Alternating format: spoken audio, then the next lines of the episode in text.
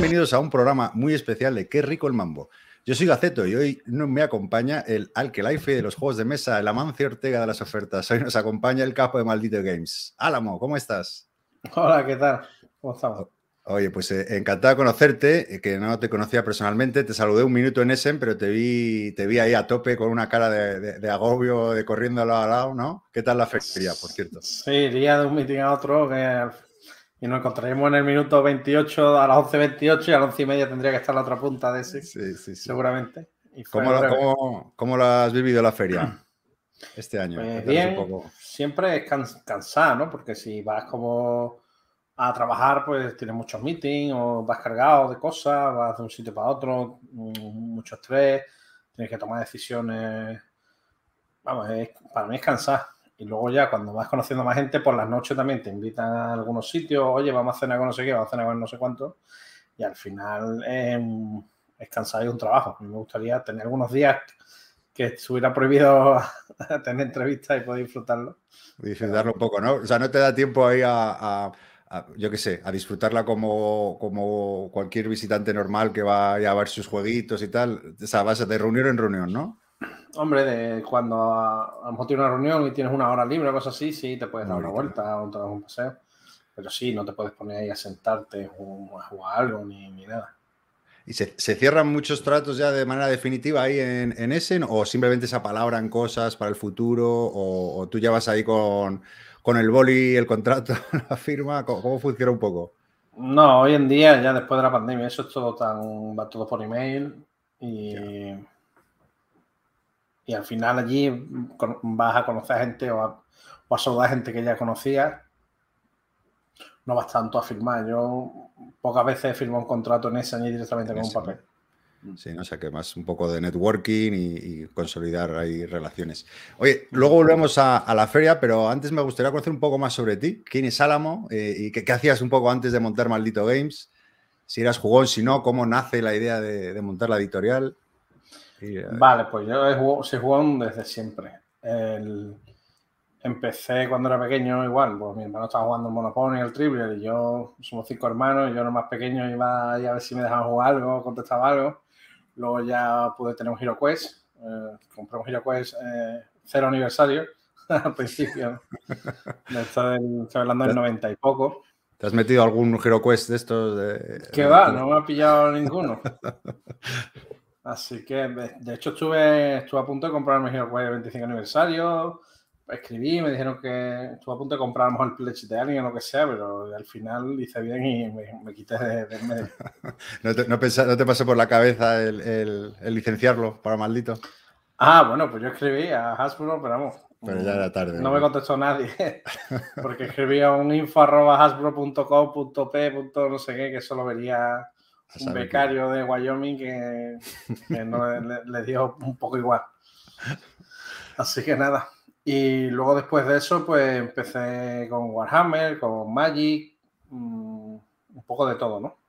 Y luego ya cuando entré en la carrera, ya en el aula de rol de, la universidad descubrí el Fórmula D y ya por ahí me enganché a tope. Me compré la Alhambra, en Agrícola, en Ciudadela, ¿no? Los de, los de ese momento, ¿no? De, al principio de los Toda esa época, sí. Mm. Y ya desde ahí me metí en asociaciones y ya no lo dejé. O sea, ya friki, de por vida. Sí. Y pues en asociaciones de aquí montamos un club, luego montamos otro club porque se falló. Al final estamos montando club en asociaciones por los últimos 10 o 15 años. Y una vez que compramos el patchwork, pues lo tuvimos que comprar, no sé si en francés o en italiano, pues lo probé y me interesé por él. Estaba al 150 ya la BGG, no se sabía de, en España nada de él. Y pregunté y, me lo dieron. Y ya a partir de ahí, pues hicimos el mercado del SIA, hicimos trato con Stone Meyer, con el SAI, el Batalla por Inispo, y esos fueron nuestros primeros juegos. Y ya está hoy. sí. Oye, ¿y, cómo fueron esos primeros años? ¿no? Porque um, la evolución de Maldito yo creo que es la más rápida o, ¿no? o se puede decir la más grande de cualquier editorial, ¿no? El crecimiento que habéis tenido en los últimos años. No sé cómo eran esos primeros años, cómo, cómo os organizabais y cómo ha cambiado hasta el día de hoy, ¿no? Claro, pues en esos primeros años, los tres, cuatro primeros años, yo seguía trabajando a la vez. Yo era autónomo haciendo páginas web y seguía teniendo mis clientes. De hecho, mi página web, me, yo contraté un programador para que me hiciera en vez de hacerla yo porque yo tenía que cumplir con mi cliente. Y al principio, pues igual, bueno, tú conoces el sector, siempre falta dinero para todo, tienes que pagar algo, lo pagas seis meses por adelantado, ocho meses por adelantado, luego cuando llegas, si lo vendes y tienes la suerte que se vende bien, pues ganarás un 10 o un 15% y ya está, y ahora tienes que esperar otra vez a reimprimir, que gire otra vez la rueda, no es algo que vaya rápido. Nosotros, pues gracias a Dios, el banco confió en nosotros y, hemos ido pidiendo ICO, línea de financiación y hemos pedido dinero, todo el que nos han dejado y los hemos ido invirtiendo y, y está hoy, ¿no? Y sacando otra vez juego y, girando cada vez el, capital. Mm. Además, maldito, eh, también tiene una distribuidora, eh, Cantarero, ¿no? Y también, no sé si pertenece al mismo grupúsculo de empresas, tenéis la tienda, ¿no? Jugamos una, ¿puede ser? La tienda de Jugamos una, eh, esa la hicieron dos amigos míos eh, por el 2013, creo que la hicieron. Y luego al par de años me ofrecieron a mí y a otro amigo meternos los cuatro socios de capitalistas, le decimos al, 25%. Y luego desde entonces, pues yo mm, monté Maldito Game por mi cuenta, se lo ofrecía a ellos, pero al final ellos no se querían meter más a Leo y ya me fui yo por mi cuenta. Y desde entonces, pues sí, tengo una vinculación de capital, de inversor. Y lo que pasa es que yo, yo no me da tiempo a lo mío, no me meto en sus cosas. Pero sí, básicamente en eso estamos. ¿Y, la distribuidora? Eh, la, distribuidora la hice para empezar a distribuir mis propios productos, ¿no? Empecé con Patchwork. En ese momento no había. Hombre, si yo hubiera tenido un, un cantarero coca cuando yo empecé, quizá hubiera trabajado con Cartanero directamente y me hubiera quitado esos problemas. Pero bueno, en ese momento no había, empezamos nosotros y luego pues llevamos otras editoriales, llevamos un montón de cosas, como bien sabes. Sí, sí, sí, sé muy bien. Y la verdad que bien, es verdad que es un que al final es un trabajo, hombre, que es duro, que viene un contenedor, que llegan épocas de Navidad, hay que tener más gente, que alguien se pone malo, la época del COVID ha sido también difícil en el almacén no es un trabajo bonito. Yo, si pudiera, me quitaría de problemas y me pondría a buscar mis juegos tranquilitos, a jugar los viernes y, a buscar licencias. Pero ya empezamos por ahí, es una parte importante nuestra. Llevamos muchas editoriales españolas, llevamos Funda, llevamos desde Playmobil, las editoriales extranjeras. La verdad que ya una vez que está funcionando no, no la cambio por nada, pero claro. al principio fue duro. ¿Y qué, parte del negocio es más lucrativa? ¿no? Porque siempre se habla de, que a lo mejor la distribuidora es la que más margen deja o no, pero claro, la gente no tiene en cuenta lo que tú comentabas, ¿no? Una, tienes, necesitas un almacén, me imagino que seguridad, necesitas espacio, necesitas logística. Eh, no sé, si nos puedes contar un poco para entender un poco cómo, cómo funciona eh, todo el ecosistema de los juegos de mesa, qué, parte es la más lucrativa o la más difícil o la más complicada, o, o si no. Yo creo que una distribuidora no es un buen negocio, sobre todo si no te está distribuyendo a ti mismo. si te fijas, no hay distribuidoras en España que sean distribuidoras puras y no lleven algo que ellos mismos son editorial, porque no tiene sentido y porque no tienes margen para, nada. Tú estás pagando todos los gastos logísticos, todo el trabajo, los envíos, y luego te quedas un 5 o un 10% que le tienes que descontar los envíos, la verdad es que no es, no es lo suyo. Nosotros como tenemos un volumen de, por maldito, por publicación, eso pues sí tiene sentido, pero como regla general no parece un buen negocio. Oye, ¿y cuánto La editorial, pues teóricamente la editorial sí es un buen negocio si el juego es un pelotazo y llega y se vende de inmediato. El problema es que ese, si se vende muy rápido, lo tienes que imprimir, al final has cogido otra vez el 80% de lo que acabas de ganar y lo has vuelto a meter ahí en un saco hasta dentro de otra vez 6 o 7 meses. Entonces, bueno, no da nada es tan maravilloso como parece y bueno, yo me alegro de que hayan, están vendiendo tantas editoriales, pero es verdad que, que, al final la gente entra pensando que es la panacea y ni mucho menos. Y ahora con los precios de los contenedores es un desastre, lo más que dejan ciertas cosas. Luego, luego, entramos más al detalle con, con la situación de, de, la producción y, con editoriales españolas. Pero antes de eso, ¿cómo es un, un día en la oficina de Aram? O sea, mencionabas que ahora de estudiar, pero me gustaría saber cómo es un día normal en tu vida. Vale, pues bueno, yo tengo más bien un trabajo de editor, no tengo la gente de, de la distribuidora, pues hace muy bien su trabajo y va por su cuenta. Y cuando hay alguna cosa rara, a mí me preguntan, pero yo me dedico más a buscar juegos y a, tratar con los partners que tienen maldito por el mundo. Estoy pendiente de los juegos que salen. Bueno, eso también tengo ayuda. yo, gracias a Dios, ya han pasado muchos años, he contratado a mucha gente y tengo mucha ayuda por todos lados. Y me dedico a, buscar juegos y a buscar negocios. eso con los partners y luego, ya te digo, todo lo llevan los demás. La distribuidora pues lo llevan mis compañeros, que son maravillosos. Y si tienen algo raro de que me dicen, oye, ha pasado esto, algo raro, pues me consultan algo una vez cada 10 días. Claro. Principio yo no soy en el día a día porque como tengo que viajar también mucho, porque ahora se viaja menos, pero cuando era ese, en la Gencon, eh, eh, Córdoba, Zona Údica, el Cans, al final no, yo no puedo ser una persona de la que tenga que depender en el almacén el día a día porque muchos días no voy a estar. Claro, lógico. ¿Y, cuántos empleados sois en Maldito, por ejemplo? ¿O externalizáis muchas, muchas cosas? Pues seremos unos 20 o cosas así. Realmente eh, tenemos, tenemos algo externo, pero a día de hoy casi todos nuestros traductores, revisores, eso son, están en plantilla porque no queremos depender de que venga un juego y ahora en ese momento no tengan tiempo o, o que sea su primer juego. Porque, hombre, traductores hay muy baratos por fuera, pero a lo mejor porque lo hacen por amor al arte y porque no, no tienen esa experiencia. Yo prefiero tener a contratado que lleve dos años traduciendo juegos para nosotros y que traduzca juegos 40 horas a la semana y asegurarme una calidad, aunque me cueste mucho más dinero que pillar a alguien por fuera y regalarle dos juegos, como hacen otras editoriales no españolas, pero sí de fuera que dicen, no, y realmente en español, y a lo mejor que es alguien que se ha ofrecido y le han regalado dos juegos. Claro, porque para que la gente lo entienda un poco, eh, tú que normalmente, bueno, pongamos como que el, juego medio de Maldito Games, ¿no? Es un euro de, caja normal, ¿no? un, cubitos, por ejemplo, o, es así, o, o, yo qué sé, un euro más, eh, Teotihuacán, eh, ¿cuánto se tarda en, desde que firmas la licencia? Eh, ¿cuánto hasta, hasta que ya lo puedes poner en tienda? Un poco, ¿cuánto es el proceso de, cuánto dura un proceso de la creación o la gestión de, un juego de mesa en España? Pues mira, primero hablando del cubito, te quería comentar que aquí en el programa dijiste que habíamos hecho 500 cubitos y eso no, es cierto. Ahora vamos, ahora vamos. luego, luego hablamos. Eso me ha sorprendido. Estaba viendo tus programas anteriores y me ha sorprendido eso. Pero el tiempo depende de cuando impriman ellos. A lo mejor tú te interesas por un juego y te, dan la licencia, pero si ellos no reimprimen, en el siguiente año pues te has quedado fuera. Hay veces que escribe y dice, sí, vamos a ir imprimir dentro de tres semanas. Y ahora a lo mejor pues, te buscan la vida para intentar tenerlo todo en tres semanas y ya está. Una vez que ya se ha metido en fábrica, pues a lo mejor dos, tres meses de fabricación y si es en China, pues un par de meses para traértelo. Pues en total mínimo cuatro o cinco meses y máximo un año, dos años hasta que alguien pase por ahí y vuelva a imprimir. Eh, ahora, volvemos, o sea, está todo, todo, vamos a hablar de todo lo que quieras. Ah, venga.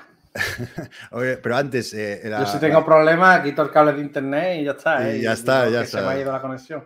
Exacto, no te preocupes. Lo que no quieras responder se responde o cualquier cosa. Pero nada, oye, buen rollo.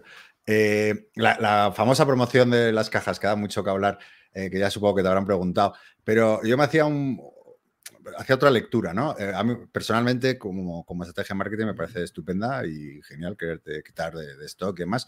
Pero claro, me hace, preguntarme, ¿está en crisis Maldito Games? Porque mm.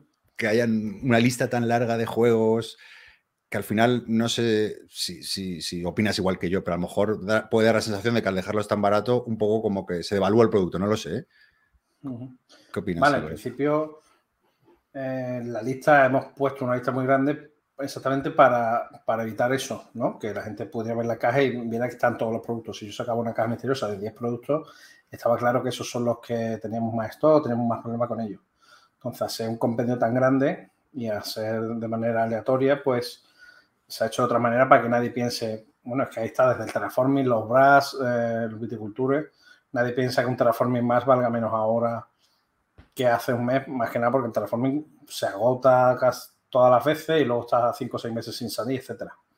Es verdad que a lo mejor había algunos ciertos títulos que o bien la gente no conocía, o bien tenían más tiempo, o bien habíamos, se habían vendido muy bien, habíamos reimpreso rápido y al final habíamos vendido 200, 300 y nos quedaban muchas copias del anterior, etcétera, que no, ha, no aparece una forma original de darle salida de esta manera. Eh, y... Pero es una mezcla, es un compendio de, de, juegos. También hay juegos nuevos, por ejemplo, de este mes, por ejemplo, Carta Aventura, Living Forest, son juegos que sé que se van a vender muy bien y que voy a tener que reimprimir porque en otros países se han agotado y están reimprimiendo. O el Codes, por ejemplo, también es un juego que está ya que se va a acabar. Pero claro, quería darle un poco de incentivo a la gente que le pudiera tocar algo que no había salido todavía, algo nuevo, algo original. también cuando la gente prueba un juego es más fácil que lo compre luego. Es decir, yo estoy viendo ahora muchas fotos en Instagram de gente jugando al quiz, de gente jugando a cosas que, que a mí me han gustado mucho, colonias cósmicas, por ejemplo, pero que la gente no ha comprado por desconocimiento, porque no se ha dado el boom, o porque ha llegado en una semana que había otra cosa más importante, etcétera. Y ahora espero que, gracias a que están probando, que cuando inviten a su amigo a su casa, pues amigo pues vaya y se lo quiera comprar. Mira, eso, eso me lleva a otra pregunta. Eh, ¿Se hace maldito la competencia a sí misma? Porque sacáis tanto volumen de juegos eh, semanalmente que a lo mejor no tenéis el espacio para publicitarlos o para darlos a conocer, porque como bien dices, eh, la mayoría de, bueno, muchos de esos juegos de la lista son buenos juegos. Te podrán gustar más o menos, algunos serán súper pelotazos o no, pero sí que es verdad que, bueno, que, son buenos juegos, o sea, que a la gente le puede gustar o no, pero que no, no sé, ¿cómo lo ves? El problema es que mm, no puedo decidir cuándo vienen los juegos. Ese es el problema. Yo no me haría la competencia intentando no sacar la misma semana o el mismo mes juegos parecidos. El problema es que yo digo que sea un juego, tiro un dado y entre 8 y 15 meses pues va a venir. Tampoco tengo la capacidad de decir, no, ha llegado este juego, pero vamos a esperar dos meses para llegar a un mes que justo en ese momento no hayamos sacado otro juego de este estilo para sacarlo. Entonces al final el juego entra y, ya que has dado el dinero hace 8 meses lo tienes que poner a la venta lo antes posible.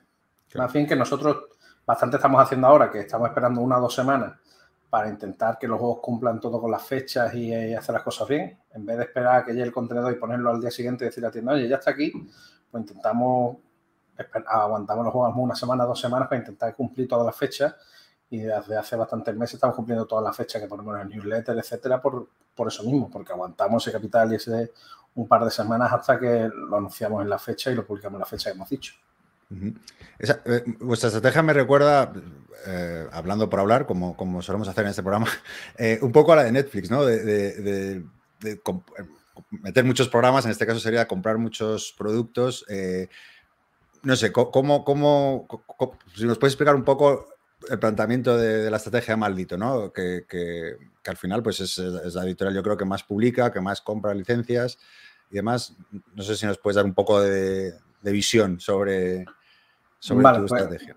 Es verdad que he escuchado eso últimamente, pero principalmente se debe a que todos los juegos que están llegando este año son juegos que yo he firmado durante la pandemia, los meses más duros de la industria. O sea, meses que ha subido el contenedor de 5.000 a 20.000, meses que otras editoriales no sabían qué iba a pasar con la vida, que no se sacaban parties porque la gente no podía reunirse, etc. Y quizás por haber entrado en ese momento y haber firmado esos juegos buenos en el año 2020 ahora tenemos tantos juegos, pero de forma natural otras editoriales hubieran firmado algunos y nosotros no nos hubiéramos quedado tanto. Entonces yo creo que es más por el camino al que venimos. Y yo sé que ahora, por ejemplo, estos de Essen, yo no voy a firmar tanto a lo mejor como el año pasado y se establecerá un poco porque la propia industria se compensará a sí misma. Entonces yo creo que el año pasado, en los momentos más duros que no se sabía qué iba a pasar, yo he firmado el Clash of Culture, he firmado el Eclipse, el Tricerion. O sea, yo he firmado juegos de ciento y pico euros en los momentos más duros que nadie se atrevía porque no sabía qué iba a pasar con el mundo. Entonces yo creo que eh, los títulos que tenemos ahora son de que en ese momento no había una competencia y no había tanta gente queriendo firmar juegos que no sabía. Mi estrategia es firmar todo lo que yo vea que es bueno. Me da igual que sea un familiar como el Cocos Loco, me da igual que sea un juego económico como el Right. Si el juego es bueno y yo creo que merece estar en español, yo lo intento firmar. Si no puedo, pues bueno, no puedo. También tenemos muchos partners como Stone Meyer, como Feuerland, como Portal, que generan muchos juegos anualmente y evidentemente pues, los sacamos. Sí. Pero claro, ¿quién no va a sacar las novas? ¿Quién no va a sacar el detective de. Juegazo la Dune? por cierto. ¿no? ¿Quién no va a sacar Wispan?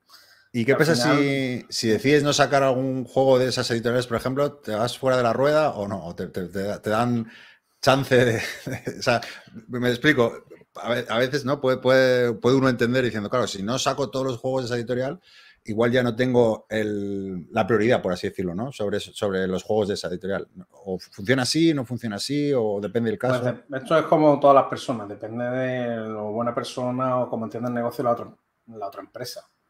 Yo sí ha habido veces que me han dicho, oye, que yo sé que tú eres el partner principal, que si este juego no lo quieres, que no pasa nada ya está.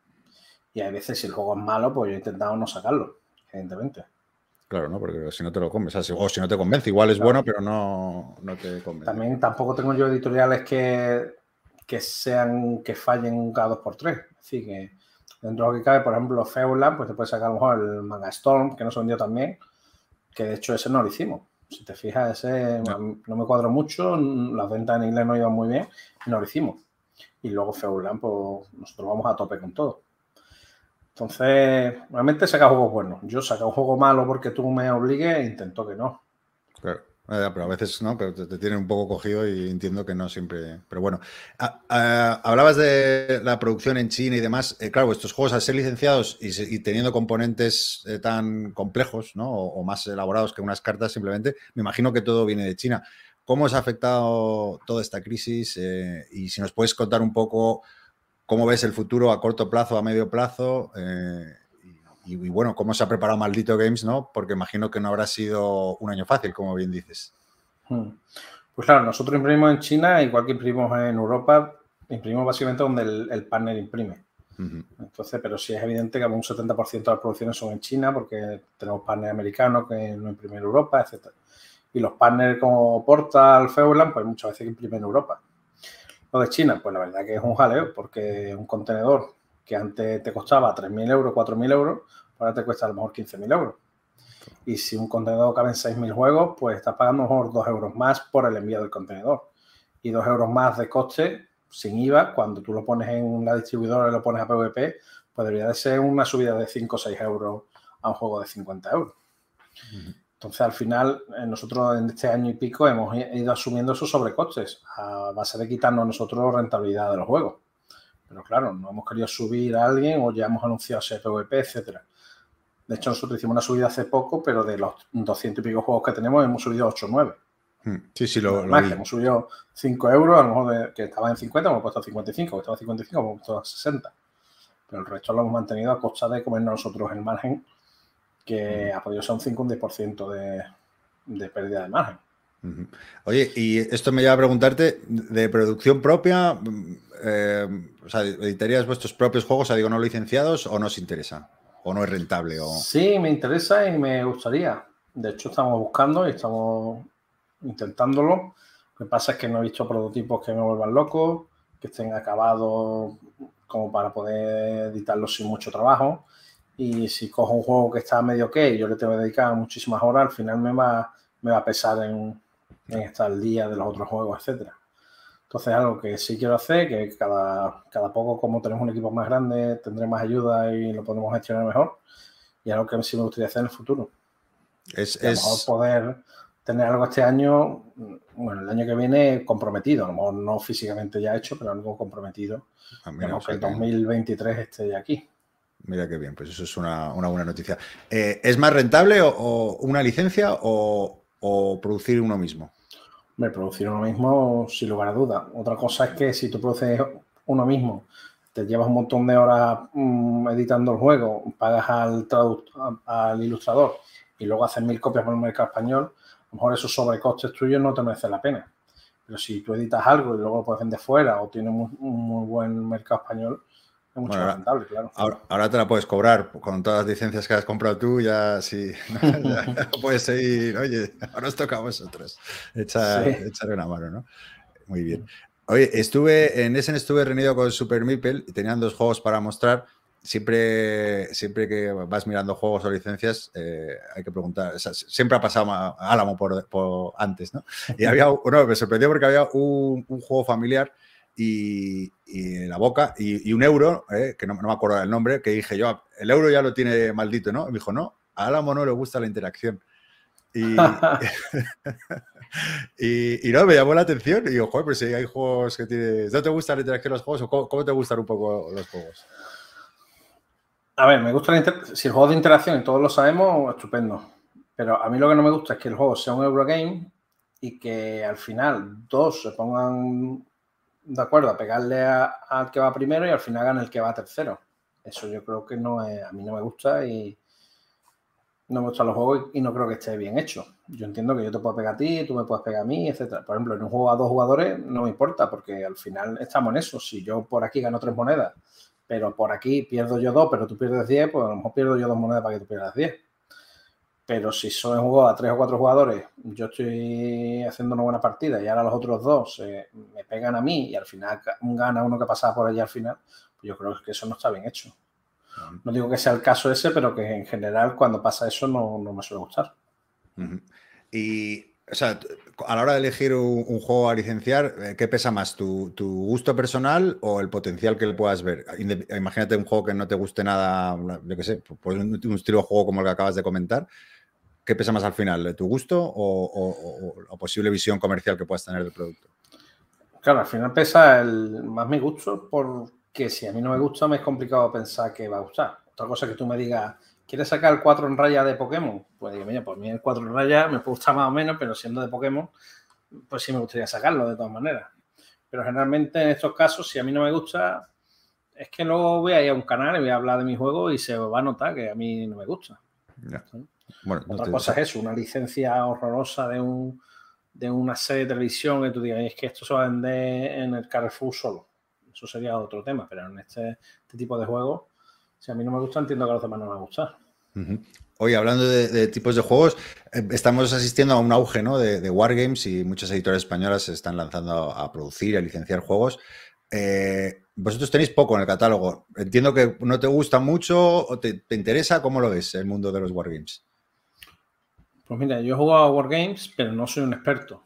Entonces, claro, me cuesta discernir qué juego es bueno y qué juego es malo. Luego hay otros, en otras editoriales hay gente que es muy experta y entonces lo tiene muy claro. Entonces va directamente o incluso lo hacen porque les gustan los Wargames y, y eh, hacen tiradas de juegos mm, pequeñas, pero porque quieren que estén por amor al hobby, ¿no? Y a mí me, cuesta. Otra cosa es, por ejemplo, los GMT. Ahora se está abriendo un poco GMT, pero durante todo este tiempo ha estado DeVir, pues yo nunca no me ha dado por ahí ni DeVir lo estaba sacando ya para que voy a meterme yo. Pero sí, es verdad que al final a mí no soy capaz de saber cuál es el bueno y cuál es el malo. A mí me, dicen, porque sí tengo guargameros entre mis amigos y en la empresa, dicen, oye, pruébate este, prueba el otro. Y de hecho hemos sacado, hemos sacado el Lincoln, hemos sacado a lo mejor la Gran Guerra, que al final es un guardián con miniatura. O,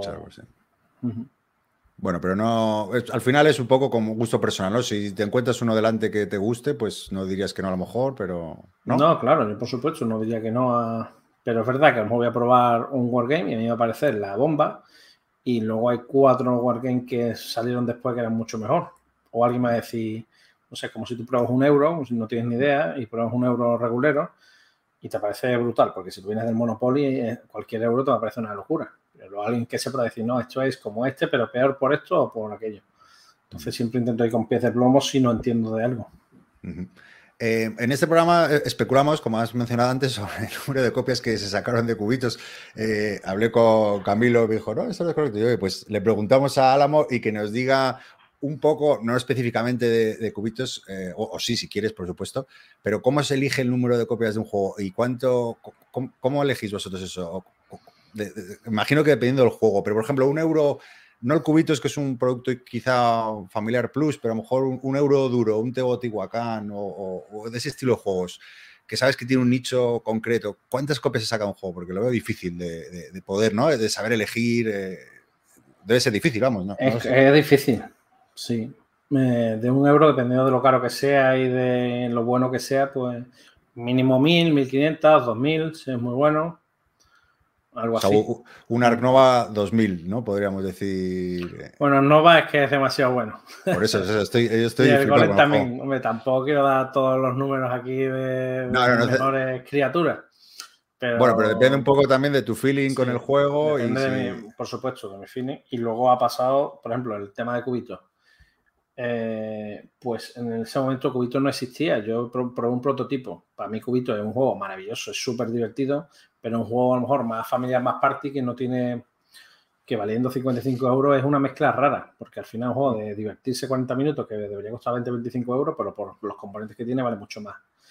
Entonces, como no había feeling internacional, nosotros hicimos, hicimos mil y pico copias, o tampoco quiero decirte el de eso, pero más de mil hicimos.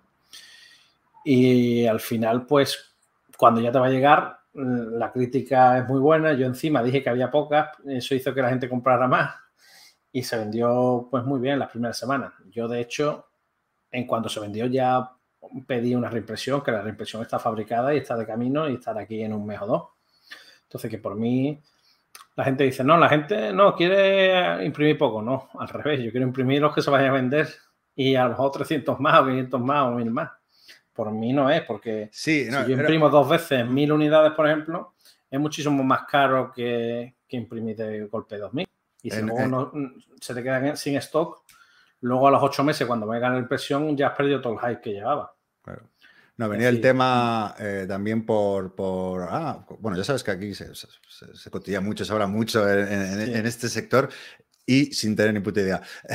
Entonces, por eso está bien que nos, nos cuentes cómo... claro, a mí el problema es eso, cuando alguien, a ver, nosotros tenemos una repercusión y, la gente está en el sector, pues se cree lo que decía. Entonces, si, si vosotros decís que nosotros hemos hecho 500 cubitos, pues para el 98% de la gente eso es canon ya. Ya maldito que han hecho 500 cubitos. Entonces, claro. Sí, no, la, que hemos hecho poco porque queremos, porque queríamos quitarlo al mercado y es mentira. Nosotros hemos hecho lo que creíamos que íbamos a vender a ese precio siendo un party. En cuanto se liquidamos, manda la reimpresión que ya está fabricada y vamos, todos los editores imprimen lo que creen que van a vender. Muy bien. Eh, oye, tema de lenguaje inclusivo, diversidad, eh, ¿sois temas, ¿son temas que tenéis en cuenta en vuestros juegos o, no? ¿O, cómo, lo veis un poco? ¿Cómo lo enfocáis? Pues bueno, partiendo de la base que la Project Manager es una mujer, eh, todo lo mira con, especial cariño, pero básicamente vamos a, de la mano del, que, del autor, ¿no? De la, editorial. Nosotros al final una traducción Intentamos una traducción buena es la más fiel, ¿no? Hay una traducción y una localización, no son dos términos diferentes. Si se ha puesto un slam, pues a lo mejor tú tienes que poner un slam, pero que sea en español. Entonces, dependiendo de cómo venga, pues nosotros intentamos mantener lo máximo posible. Si viene un nombre de mujer o un nombre de hombre, pues intentamos ponerlo. Es decir, ni nos inventamos para un lado ni para otro. Intentamos hacer una traducción lo más fiel posible. Otra cosa es que viniera un juego que claramente pensamos, yo he declinado juegos porque tampoco quiero dar muchas pistas de qué juego es, pero porque hablan de niños o de hacerle daño a niños y hace cosas raras y pues no me quiero meter en, esos charcos, no me interesa y simplemente pues bueno que el juego lo saque otro y ya está. Eh, oye, Alamo, imagínate que estás en Essen, vas al baño y al lado tuyo eh, ves a un tipo con gafas, con cara de intelectual que habla en catalán, eh, ves su identificación, ¿sabe que arriba? ¿Qué haces? ¿Os miráis en, el baño? No, hombre, yo Xavi, no, lo he visto un montón de veces, allí en Essen lo vi, lo saludé, nosotros tenemos una relación magnífica, yo lo tengo en el WhatsApp, no es que esté todo el día diciéndole vaya Messi que lo has quitado, pero no, tengo una buena eso, eso, te quería preguntar. Eh, eh, no, yo creo que, que, sois las dos editoriales más grandes en España. ¿Cómo es la relación? ¿Estás siempre mirando al retrovisor? ¿Qué, hace el uno? ¿Qué hace el otro? ¿Os pisáis muchas licencias? No, yo creo que no, porque ellos ya están haciendo mucho juego propio, ellos tienen licencias muy gordas, como yo qué sé, como el Sushi Go, como el Stone Age, el Carcassonne, el Catán. Yo creo que ellos van a juegos más en concreto, van a menos juegos al año y a tirar mucho de esos juegos. Realmente no creo que sea una competencia tan directa conmigo. Más competencia en las editoriales que van viendo los Kickstarter, por ejemplo, de no, no es una típica editorial que vea un Kickstarter y antes de que salga ya oferta por él de va a tiro hecho a juegos ya que sabe que son buenos. También tiene unos partners muy buenos como Cosmo, etcétera, que le, le, da muchos juegos buenos al año. ¿Cómo, ves el sector en España, eh, ¿Ves una burbuja? ¿Hay demasiadas editoriales? Pues al final el juego de mesa es un hobby maravilloso y burbujas no puede haber si yo pienso que de 45 millones de españoles, si yo les sentara a jugar a un juego conmigo, 30 millones estarían encantados y se lo comprarían 10. Entonces, burbujas, ¿no? El problema es que hay que llegar a toda esa gente. Que haya muchas editoriales, pues bueno, es verdad que hay muchas editoriales pequeñas que son gente que sigue trabajando, igual que yo sigue trabajando al principio, que publica juegos por cariño, por porque le gusta el hobby y a mí me parece totalmente loable. Nosotros distribuimos muchas de esas Así que bueno, al, final el mercado se está aprovechando de que hay un montón de juegos en español, de casi todo llega en español, y eso es bueno para el hobby, es bueno para todo. O sea, no lo ves como una amenaza, sino lo ves como algo positivo y que habla un poco de la salud del sector, ¿no? Sí, yo lo veo, a mí me gustan los juegos de mesa y yo querría que los juegos de mesa se publicara todo y todo estuviera disponible. Oye, ¿y cómo es el mercado en Latinoamérica y cómo es vuestra presencia allí? Eh, ¿os, resulta sencillo eh, distribuir vuestros juegos? Eh, ¿Depende un poco del país? Cuéntanos un poco. Pues depende mucho del país y de la normativa que tenga. Por ejemplo, Argentina sé que tienen una, normativa de aranceles y tú tienes que pedir permiso al mercado argentino para hacer una exportación. Es un jaleo. Y nosotros servimos a muchas tiendas de allí, muchos distribuidores de allí como también llevamos la distribución de muchas otras editoriales, pues hacen un pedido a nuestra distribuidora y se pueden llevar juegos de muchas distribuidores diferentes. Y nosotros tenemos una buena distribución. Nos gustaría tener a lo mejor mejor distribución o estar cada vez más implicados allí, pero todavía desde la distancia es más complicado. Quizás en unos años pues nos podríamos situar allí e intentar vender desde allí, pero ahora mismo no se puede estar en todos lados. Y tenemos que depender de socios que tenemos allí que, o de tiendas directamente que nos compran o de distribuidores allí que nos compran. Oye, antes se me olvidó preguntarte, que, ya que tenías eh, editorial, distribuidora, eh, montar una fábrica aquí con todo el problema que hay en pues China y demás, ¿eh? ¿No, lo has pensado? Pues me encantaría, porque me, faltan como 15 o 20 millones de euros para hacerlo. ¿Tanto cuesta montar una fábrica? 15 o 20 millones. Pues mira, no lo sé porque nunca me lo he planteado realmente. Yo lo que he preguntado alguna vez que me han estado comentando, una fábrica que sea capaz de hacer miniaturas y eso, te montas en 20-25 millones. Y luego si buscas en YouTube vídeos de cómo se hacen los de mesa, salen, salen imprentas que la, o sea, que la impresora esa que tienen ahí vale 2 millones de euros y a lo mejor tienen varias. Entonces, claro, para mí eso es inabarcable. Yo tampoco, yo vengo del dinero que voy generando y del dinero que me van prestando. Yo vengo de ser autónomo y cuando yo saqué el patchwork, yo tenía 3.000 euros en la cuenta y pedí dinero a mi madre y lo saqué, pero no, no vengo de los Rockefeller. ¿sabes? Mi madre es profesora de, de colegio y poco más. Bueno, a lo mejor, a lo mejor se puede hacer un, hub de editoriales españolas y, pensar en crear una. Estaría bien, así. Sí, lo que pasa que igual, que le va a pedir un millón de euros a cada quien tiene un millón de euros para meter en eso. Bueno, habría que buscar inversores, algo así. Sí, sí, está bien complicado.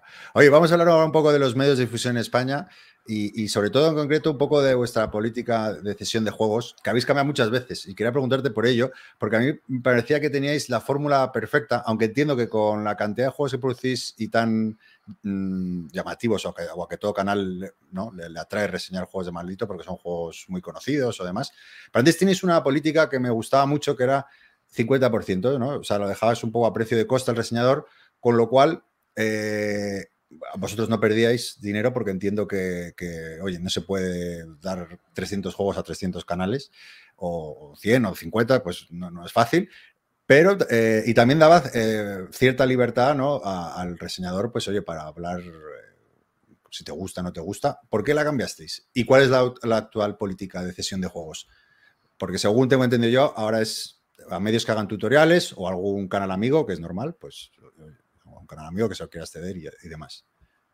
Vale, pues si te digo la verdad, yo no considero que hayamos cambiado. Lo que pasa que es verdad que como nos vamos haciendo más profesionales desde hace un año o cosas así, hay una chica que se encarga de todo el tema de promoción, etcétera, que es la que lo está llevando y también lo lleva. Al final, esto es como todo, ¿no? Llevamos tantos años que hay ciertos youtubers que me escriben a mí porque son amigos míos, hay otros que le escriben a Camilo de la distribuidora, hay otros que escriben por el info y ya lo atienden de, otra manera.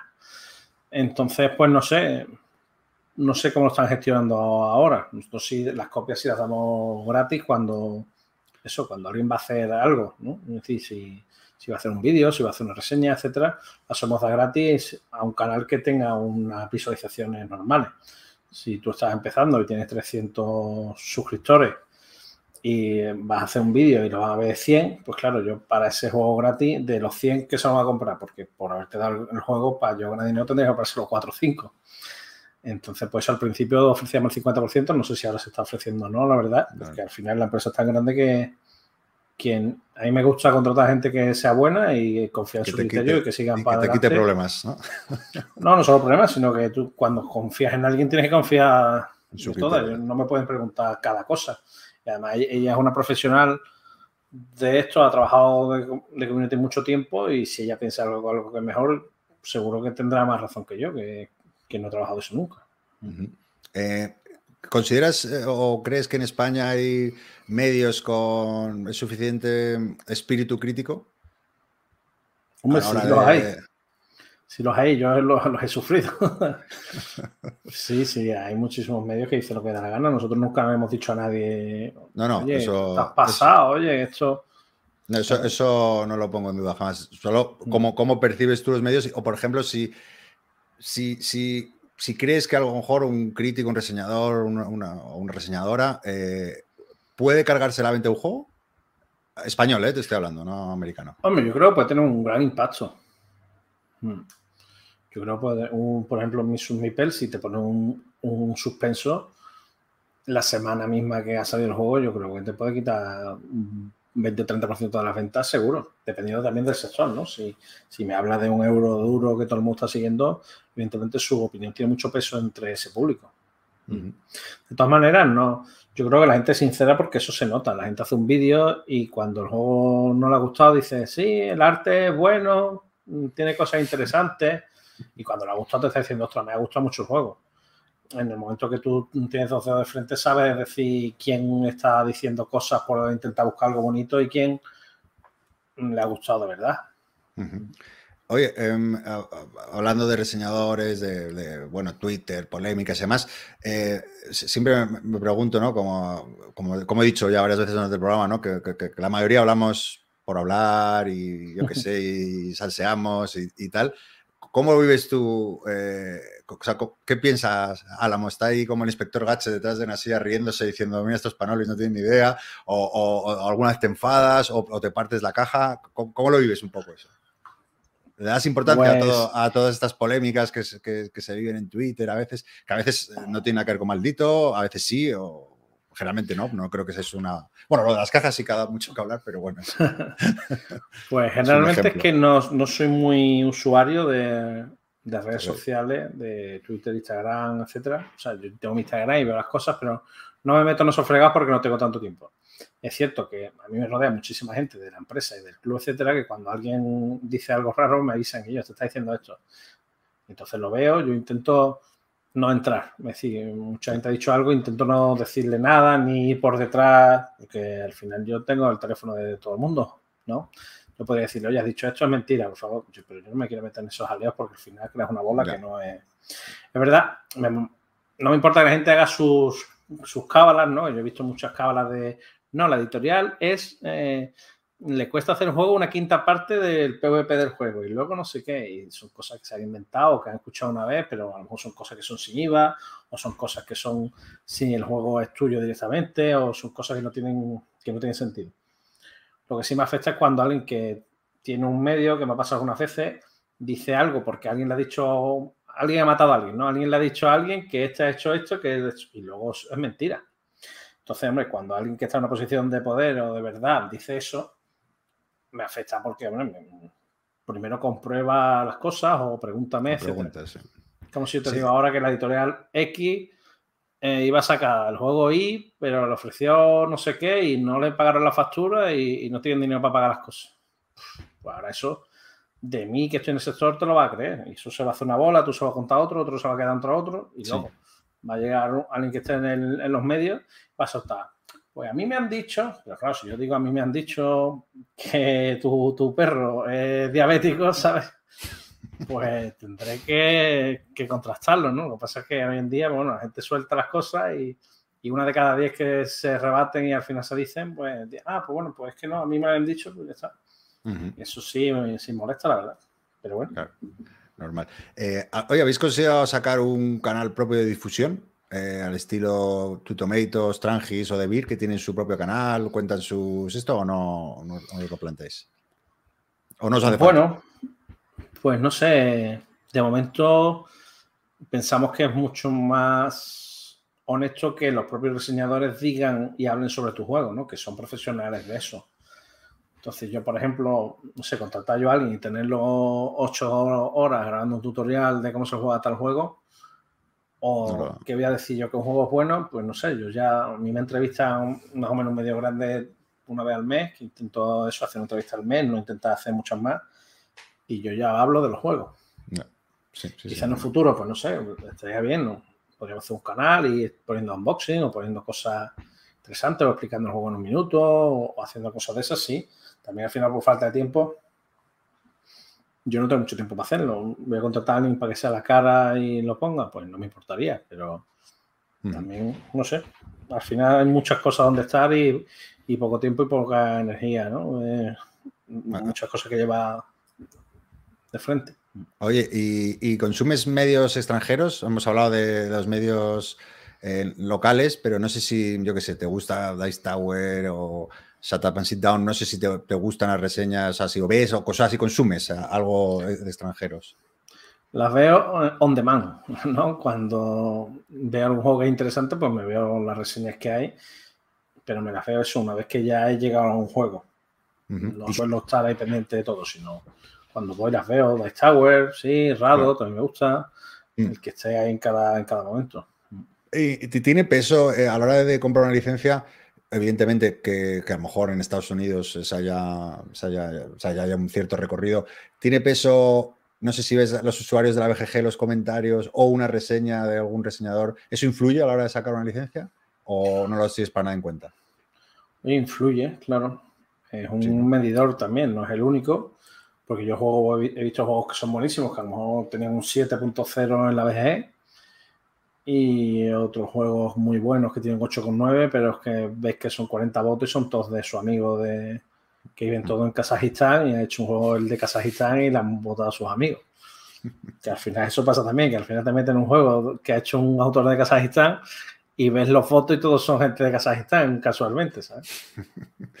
Oye, eh, el juego que de tu colección de Maldito Games que más cariño tienes, pues mira, viticultura me gusta mucho y le tengo mucho cariño porque lo jugué antes de montar la editorial y, en ese momento que lo estaba jugando, que estaba disfrutando tanto con las monedas metálicas, con todos sus aleos, nunca me pude imaginar que al final nosotros íbamos a ser responsables de traerlo en castellano, por ejemplo. Entonces eso es muy, es bonito.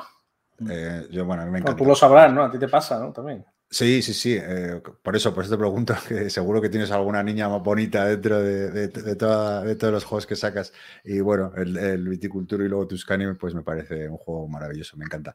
¿Y el, juego que mejor os ha funcionado? O sea, ¿cuál es el juego estrella de Maldito Games? Pues, hombre, los clásicos que nosotros vendemos muchísimo todos los años son el Terraforming, el Wispan, el Detective, el Humans. Y, el que peor, algunos que están en la, caja. pues algunos, algunos, de, algunos de la caja. Sí, algunos de algún emperador romano. Algún emperador romano. no, pero igual, ahora veo un montón de gente que dice, oye, no me ha tocado el foro trajano, yo lo quería. Y gente que lo está jugando. Y, dice, no es tan malo, no es tan malo. Pues no está mal, es que al final, eso, se crea una bola. Eso es como los de Ricky Martin. ¿Cuánta gente dijo que Ricky Martin estaba en un armario y había un perro? Ah, yo estaba en el colegio y un amigo me dijo que lo había visto y lo tenía grabado y me lo iba a traer. Entonces, claro, al final se crea eso por... Eso son cosas que habrá que estudiar en el futuro, ¿no? Cómo se crean los bulos y cómo se crean las cosas. Sí, más al final, de este fanfare que está pintado por Mecken que es un juego más que aceptable, pues al final tiene esa mala fama de que a mí me ha escrito amigos que no son nada jugones, que en la oficina están hablando de las cajas de maldito, pero que no quería que tocara el foro trajano. pero si tú no sabes ni, ni qué juego, y si tú has jugado 10 juegos en tu vida, para ti el foro trajano es lo mejor que ha inventado.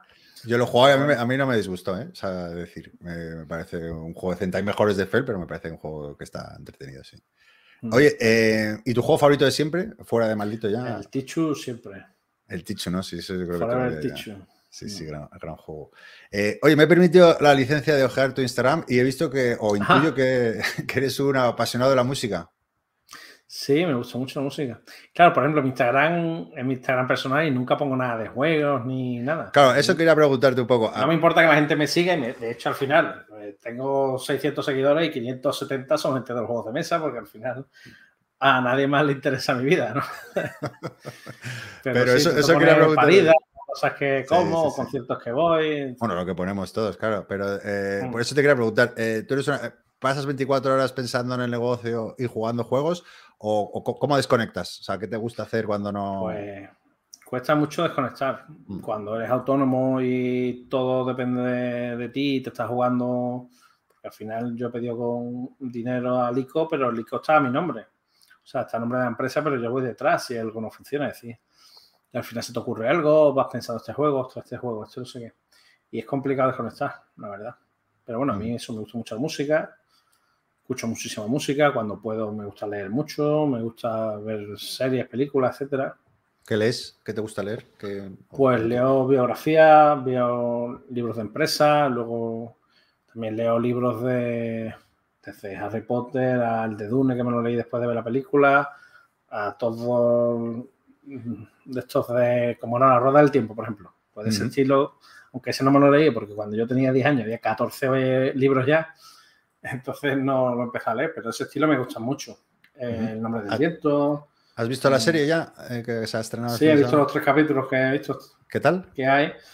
Pues bueno, a mí es que me gustan ese tipo de Me gustan todas las series de, de brujas adolescentes, me gustan todas. Todos mis amigos se meten conmigo, pero toda academia de brujas, todo lo que es paranormal, de hechizos y cosas de eso.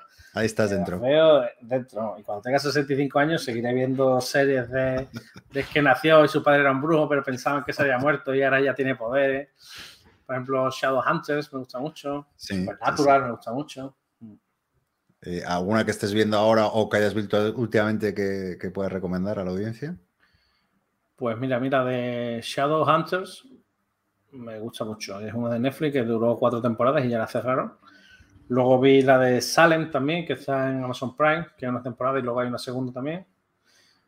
Y Sabrina también hay una Sí, Sabrina. Netflix, que eran como una serie de, cómics más modernos, que también son unas tres temporadas. Sí, el, guionista es, es, primo de un amigo. Entonces ah, ¿eh? sí, sí, sí, sí, sí, sí, la verdad que sí. Y entonces me cuenta ahí detalles y demás. Pero sí, sí. Ah, qué chulo. Pues yo, vamos, esa había brutal. Brutal, ¿no?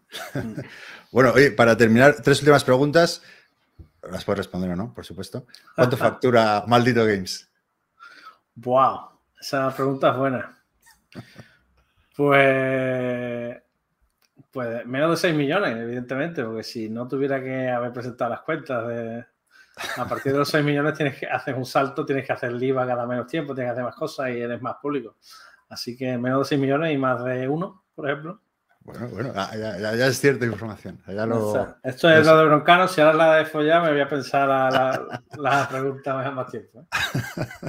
Oye, ¿cómo ves a Maldito Games dentro de 5 años? Pues me gustaría que estuviéramos como ahora, sacando juego propio, quizás, sacando a lo mejor un, juego grande al año propio en ese, igual que saca a lo mejor Cráneo, saca Feoland, etcétera.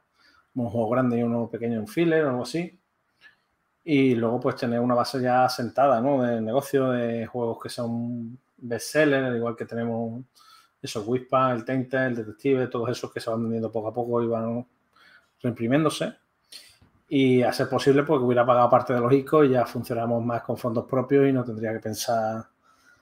Ya puedes dormir por las noches. Dormir sin pensar que el chino no me manda un contenedor por menos de 15.000 euros, por ejemplo. Por cierto, eso, eso que se nos ha te lo he preguntado, eh, ¿ves solución a eso a medio plazo, a corto plazo? ¿Cuál es tu palpito? A corto y medio no lo veo.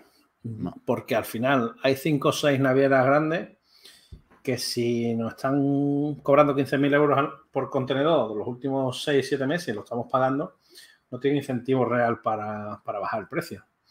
El único incentivo es que más gente montara navieras, pero claro, tienen que comprar barcos que tardan muchos años en hacerse y no es una opción. Y la otra opción, a lo mejor, que el gobierno chino pues metiera mano e intentara regular esos precios, porque al final eh, se está haciendo daño a sí mismo a sus propias fábricas. Si, si fabrican chinas barato, pero luego sacarlo de China es muy caro, pues al final, algo que en Europa valía dos euros más caro hacerlo, pues a lo mejor ya te salen los números.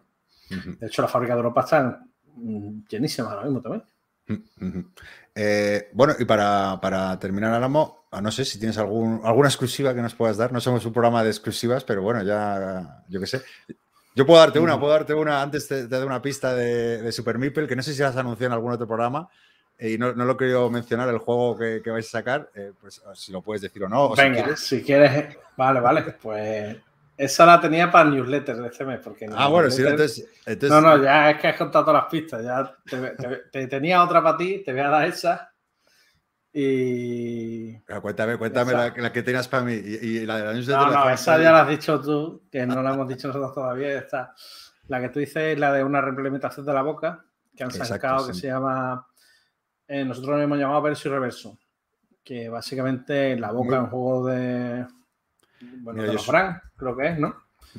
La verdad que no juego antiguo. Sé que es un juego que siempre que he querido esto, pero luego sí, nunca... Es Cabran y Marcos Brand. No, menos mal que no lo ha cagado con estos autores. Y es un juego que se juega uno contra, juega varios, pero va jugando por turno, uno contra uno, en el que hay una tarjeta y tú tienes que intentar poner tus fichas o tus bloques de colores de la forma que indica tu tarjeta y el de atrás ve tu tarjeta, pero tu figura es del lado de atrás. Entonces, en 30 segundos tienes que ponerte de acuerdo. No, esta, yo veo aquí azul, pero detrás no hay azul. Pues entonces te lo tienes que tapar otra cosa. Pues esta pieza tiene que tumbar, pues. Y así. Y lo bien que lo hagas con otro jugador, van dando puntos a ti y al otro. Y luego los demás jugadores, pues se va haciendo esto varias veces. Y luego el que mejor lo haya hecho individualmente, que es a base de, de hacerlo en parejas con los demás, pues gana. Ojo, filler pequeñito que antes estaba en una caja 30 por 30, valía 30-40 euros, pero nosotros vamos a sacar una caja más pequeñita, valdrá 25 vi, La, caja más muy bonita la edición. Sí. O sea que sí, eh, es un juego que siempre me ha llamado la atención, nunca, nunca podido jugar, así que muy contento con eso. sí, yo lo tenía siempre en la cabeza, en la boca, pensando, bueno, que típico juego antiguo que no, no ha vuelto a salir. Y, pero claro, como no se puede llegar a todo, pues uno no ha rescatado todos los juegos que, que había. Y ya está, en, en, inglés se llama recto, recto verso y creo que nosotros se llama, no hemos traducido, no sé si Mm, recto reverso o algo así. O sea que por bocas me he quedado sin la verdadera exclusiva que no se vas a. Claro, porque con boca de verdad, claro, porque al final. Es que hay justo. Es verdad que los autores, a mí me pasa, por ejemplo, el Hegemony, ¿no? Que ya sí lo han anunciado, pero a mí me pregunta mi amigo, oye, ¿lo va a sacar? Y yo digo, no, ya lo va a sacar otro. Y dice, ¿quién es? Pues yo lo sé, pero claro, no te lo quiero decir, no te lo puedo decir, porque al final, yo qué sé, el trabajo editorial, de la exclusiva, no quiero que ahora llegue por otro y diga, no, me he hecho Álamo, que lo pongan en el grupo, etcétera. Pero bueno, casualmente ha dado con una que íbamos a anunciar dentro de 10 días en la newsletter y ya está. Supongo que la cambiaré por la tuya. Pues nada, Así que nada. Eh, estaré atento a la newsletter entonces. aprovecho eso, que la gente se apunta a la newsletter, que que, está en página web de Maldito Game, que todos los meses damos una exclusiva, damos una oferta, por ejemplo, la de las cajas fue una, oferta de la newsletter. Y anunciamos todos los juegos que van a salir en ese mes, con las fechas, con los precios, con las carátulas y todo. Y es una manera muy, muy interesante de por un email al mes estar informado de todo, ves una exclusiva y, y de vez en cuando tenemos ofertas interesantes. Pues oye, pues nada, esto es todo. Eh, Álamo, muchísimas gracias por, venir a Qué Rico el Mambo. Eh, ha sido un placer. Eh, gracias por responder a todas las preguntas. espero que, te lo hayas pasado bien también, que no haya sido sí, hombre. mucha tortura, yo creo que no. Y, nada, que cuando quieras, pues repetimos entrevista y, charlamos un ratito. Vale, vale, pues ya está. Muchas gracias a vosotros por dedicarle vuestro tiempo libre al podcast, porque sé que evidentemente esto se hace por cariño y se hace con el tiempo libre y al final tenéis una opinión importante en los consumidores, en lo que prueban, estáis siempre anunciando juegos nuevos, dando vuestras impresiones yo creo que es un gran trabajo para la industria y hay que dar las gracias también por ese tiempo que dedicáis. Pues muchas gracias a ti, Álamo. Venga. Venga, hasta la siguiente. Un abrazo. Hasta luego, chao.